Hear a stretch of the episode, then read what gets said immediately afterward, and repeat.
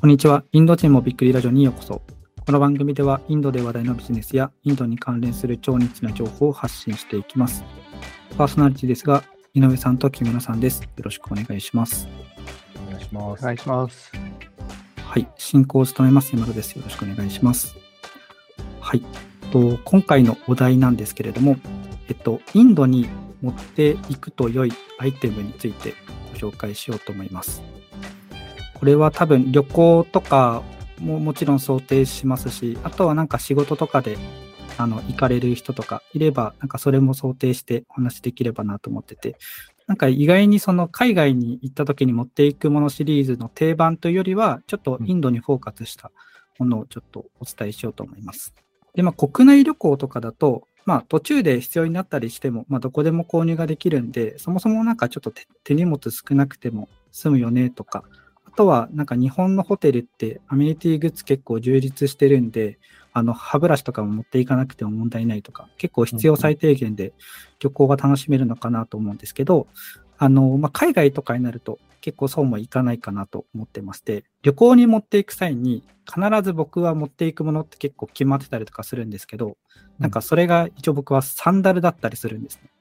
あなんかはいはい意外にまあなくてもいいんですけど、あの持っていっとくと結構楽だなと思ったりするんですけど、木村さんとかって、なんかこれは絶対に持っていくアイテムとかってありますか？あ、えーっと、めっちゃベタなんですけど、帽子とか サングラスとか、そんなんですかね。はい。確かにそうですね。なんか帽子とか結構、なんか風が強い日とか、なんか僕帽子持っていきたいなとかって思ったり、日差しが強いんでサングラスいるなとか結構あったりするんですけど、うんそうですね。やっぱりその辺も必要かなと思いますね。で、まあ、インドになるとですね、まあ、国内とはやっぱ違って、なんか意外なものを持参した方がいいっていう風なケースになります。うん。で、その中で一つ目ですね、えっと、マスクになります。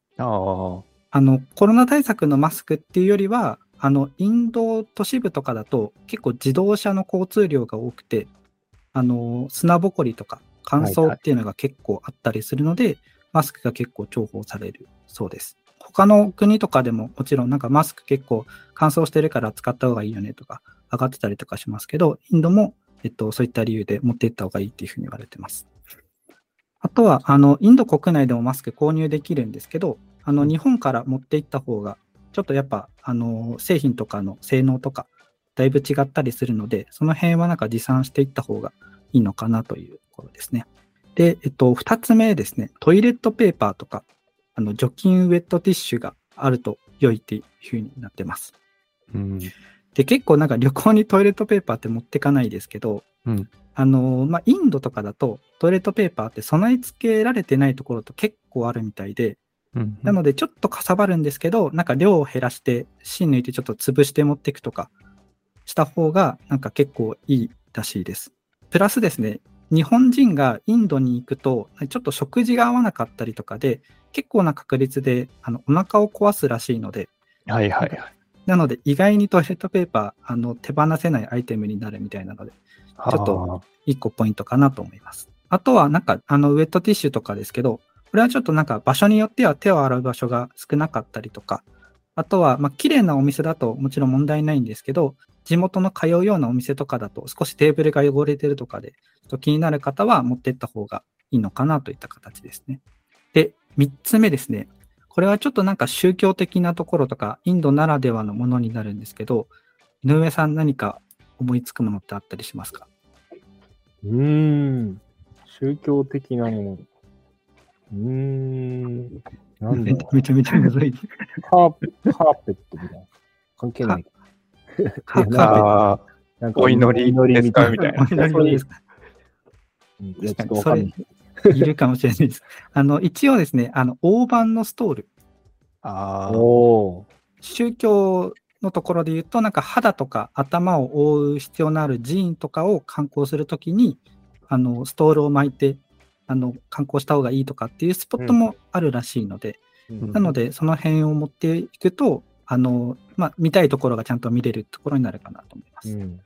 あとは夏場だとやっぱ日差しが強いので、なんか女性の方とか日よけとしても使えますし、あの逆にインドのそのスーパーとか建物の中に入ると冷房が結構効いてるので、なので、電車移動とかの時でも、まあ、羽織って使うとかっていう使い方もできるので、あの、数枚持っていくと良いとされてるみたいです。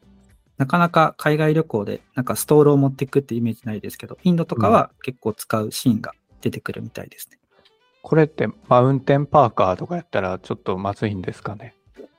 いや、だどうなんですかね？ちょっとどこどこまで許容されてるかわからないですけど、あの、うんまあ、基本的にはその肌を見せるってことが良くないってされてるので、うんあ、の、もちろん多分それでも問題はないと思うんですけど、うんうん、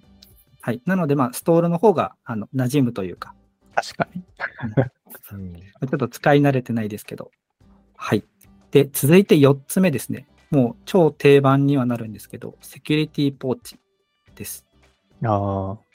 あの、都市部とかだと、あの、だいぶ大きな犯罪とかは少なくなってきてるんですけど、あの、スリとか軽犯罪っていうのは、やっぱり日常茶飯事で起こっているので、これは必要になるかなと思います。まあ、インドに限らずですね、海外結構スリとか、あの、大胆な手口で行われてるみたいなんですけど、あの、リュックとかだと、あの、結構ポケットそのまま手突っ込まれたりとか、ズボンの後ろですね、のポケットとかも手突っ込んでスマホを取っちゃうとかっていうこともあるみたいなので、うんなので、あの、ファスナー付きのカバンっていうのが結構重要な大事なポイントらしいです。なので、その辺を肌身離さず持っていく方がいいのかなとされてるみたいですね。なので、まあ、こういう大きなポーチ以外にも、あの、もうちょっとなんかシークレットポーチみたいな、ちょっとちっちゃめのポーチで現金だけ入れておくとか、そういった対策とかもあると良いかなと思います。で、5つ目ですね。あの、僕が持って、必ず持っていく、あの、グッズとしてサンダルって言ったんですけど、インドもやっぱりサンダル結構いいそうです。うん。海外で調べると、歩きやすいスニーカーがいいっていうふうに結構書いてある記事多いんですけど、うん、あの、東南アジアの旅行とかだと、少し脱げにくいサンダルですね。とか、まあ、歩きやすいサンダルとかで、まあ、過ごすと結構快適にあの観光とかできるみたいです。で、あともう一つの理由で言うと、あの、インドとか雨降ると結構水はけの悪い道とかがあるらしいので、ああの、水が一面に張った状態っていうこともあるらしいんですよ。そういう時に、あの、スニーカーとかだと結構濡れてしまって次の日使えないとかあるので、そういう時にサンダルが結構使えるポイントかなと思います。今、水はけの悪い道ってお伝えしましたけど、なんかもう一個書いてあったのが、折りたたみの長靴があればいいっていうふうに書いてありました。うん。聞いたことないですね。うう。ん、そうですね。なんか、長靴、その長期滞在の時に、あの旅行の短い期間はそんなにいらないかもですけど、うん雨の降るっていうふうに全に分かってたりしたら、そういう長靴があった方がいいみたいです。へこえう泥とかも結構すごいみたいなので、うんうんなので、靴とかサンダルだと、もしかしたら怪我しちゃうとかあったりするので、長靴がいいみたいです。なんか、下水とか汚水の環境とかインフラ的なとこ考えても、なんか長靴の方がちょっと安心感あります。安心感ありますね。うんなので、まあ、通常の観光とかだったら、まあ、あの、スニーカーとかサンダルでいいですけど、あの、ちょっともう、ちょっと地盤が緩んでるとかだったら、長靴とかの方がいいかもしれないですね。で、えっと、最後、6つ目ですね。懐中電灯です。これは、あの、旅行の時に懐中電灯を持っていくってイメージ、僕ないんですけど、あの、うんインドとかだと、あの、停電多いんで、首からかけるタイプのライトがあるといいみたいです。うん。場所にもよるんですけど、なんか予備電源とかもなかったりするので、うん。本当になんか真っ暗になっちゃうと、あの夜のなんか防犯的な面でも、まあ、あの対策としてなるので、うん一個そういう懐中電灯とか持ち歩くといいみたいです。なんか手で、手で発電できる、なんか、そういうやつがいいって感じ。うんうんうん。そうですね。電池とか入れるタイプよりはそっちの方がいいかもしれないですね。うんうんまあ、結構手回しの小さいタイプのやつとかも売ってたりしますし、うんなんかそういうので持ち歩くといいのかなと思います。で、まあ、停電つながりで言うと、あの、モバイルバッテリーとか、うんあの、あとは、停電だとクーラー止まってしまうので、内輪とか、あの、扇子みたいな暑さ対策とかも、あの、あるといいというふうに言われてます。うん。なので、もうほぼほぼ停電するだろうという想定で、なんか他にもアイテムとかをちょっと見繕って持っていくと、結構、あの、使えると思うので、まあ、今回は懐中電灯ですけど、他にもちょっと考えて持っていくとないんかもはや、ポータブル発電機みたいなの欲しいっす。そうですね。その定住で仕事で長く行くとかだったら、うん安心なぐらいの感情を今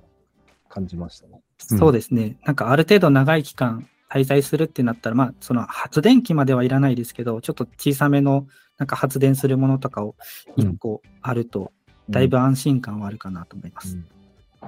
結構インターネットとか、まあ、ネットがつながらなくなる可能性はありますけど、パソコンの電源だけ入れば仕事はできるって環境だけ作っとけば大丈夫だと思うので、そのちょっと電気回りとか気にした方がいいかなと思います。本日は一旦以上となるんですけれども、えっと、インドに持っていく遠いアイテムについてお伝えしてきました。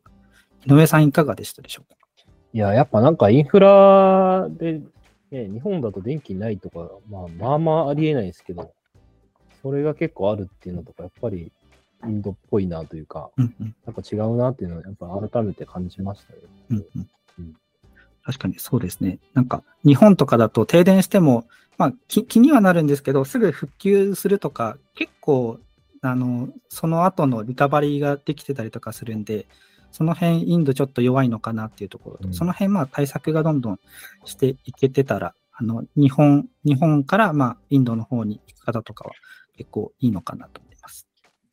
はい。木村さんいかがですか？はい。なんか、しばらく海外とかこのご時世で行ってなかったので、こう人の対策だったり、インフラ対策だったり、あの、なんかサバイバル感を久々に感じたというか、インドに行くってそういう気を引き締めていかなきゃいけないんだなというのを感じました。そうですね。なんかまあ、その小さなものですけど、雨が降った後の状態とか、やっぱりこっちにいるとわからなかったりするので、うんそういうところをちょっと知っておくといいのかなと思いました。ありがとうございます。ということで、まあ、これからもですね、インドにまつわる情報を今後も発信していきますので、今回は以上となります。インド人もびっくりラジオでした。ありがとうございます。ありがとうございます。